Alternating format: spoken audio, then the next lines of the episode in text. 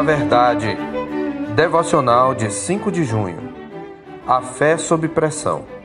Portanto, todo aquele que me confessar diante dos homens, também eu o confessarei diante de meu Pai que está nos céus. Mas aquele que me negar diante dos homens, também eu o negarei diante de meu Pai que está nos céus. Mateus 10, 32 e 33.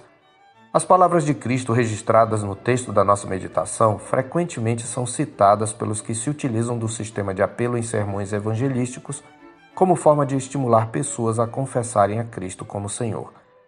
Entretanto, tais palavras não se referem a um levantar de mãos ou a um ir à frente num momento de apelo em um ambiente cuidadosamente preparado para convencer o pecador, com direito a fundo musical e alguns amigos cristãos fazendo coro com o pregador.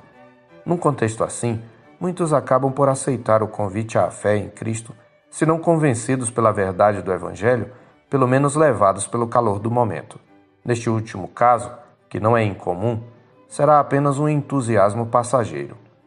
A declaração de Jesus sobre os resultados de confessá-lo e as consequências de negá-lo diante dos homens refere-se a algo muito mais sério. Para começar, nosso Senhor aqui não está se referindo àquela confissão de fé inicial do momento da conversão, por meio da qual o pecador é justificado. Este confessar inicial é aquele feito nos moldes de Romanos 10, 9 e 10. Este sim, um texto que fala da conversão. Ali está escrito: Se com a tua boca confessares Jesus como Senhor, e em teu coração creres que Deus o ressuscitou dentre os mortos, serás salvo. Porque com o coração se crê para a justiça, e com a boca se confessa a respeito da salvação. Diferentemente, o texto da nossa meditação está falando de convertidos, ou seja, pessoas que já haviam confessado a Jesus como Senhor. Observe que Jesus está falando aos seus discípulos. O contexto da declaração é o primeiro envio dos discípulos na missão de pregar o Evangelho do Reino. Jesus os está advertindo acerca da oposição que enfrentariam na missão de pregar o Evangelho. Em suas instruções, ele os havia alertado: Eis que eu vos envio como ovelhas para o meio de lobos.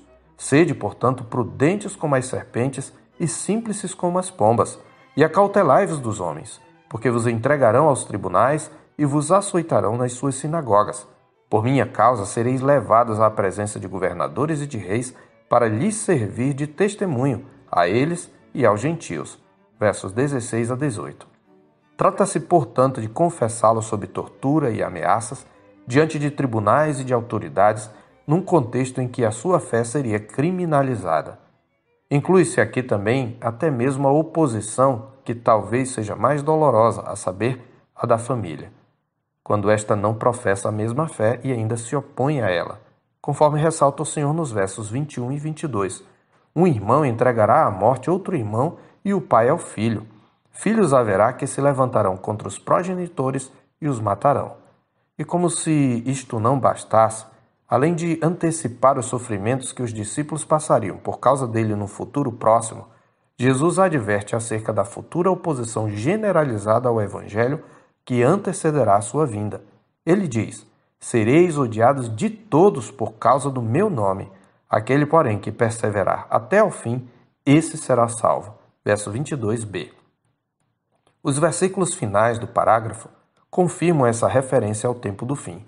Assim ele conclui: Quando, porém, vos perseguirem numa cidade, fugi para outra. Porque em verdade vos digo que não acabareis de percorrer as cidades de Israel até que venha o Filho do Homem. Verso 23. Portanto, ao falar sobre confessá-lo ou negá-lo diante dos homens, Jesus está falando que nenhum tipo de pressão ou ameaça deve nos fazer recuar de nosso compromisso de fé.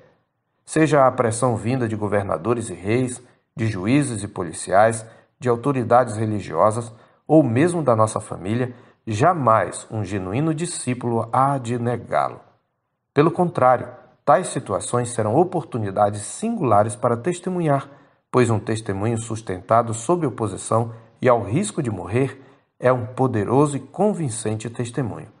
Não foi à toa que nos primeiros séculos da Igreja cristã o número dos discípulos se multiplicou, mesmo debaixo de muita perseguição.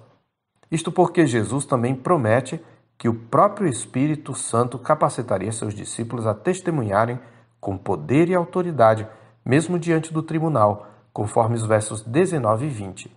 E quando vos entregarem, não cuideis em como ou o que haveis de falar, porque naquela hora vos será concedido o que haveis de dizer, visto que não sois vós os que falais, mas o Espírito de vosso Pai é quem fala em vós.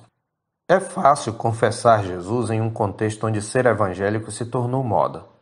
É muito fácil uma pessoa gritar que é louca por Jesus, incitada por alguma celebridade da música gospel, sob luzes e fumaças, além de mantras hipnotizantes.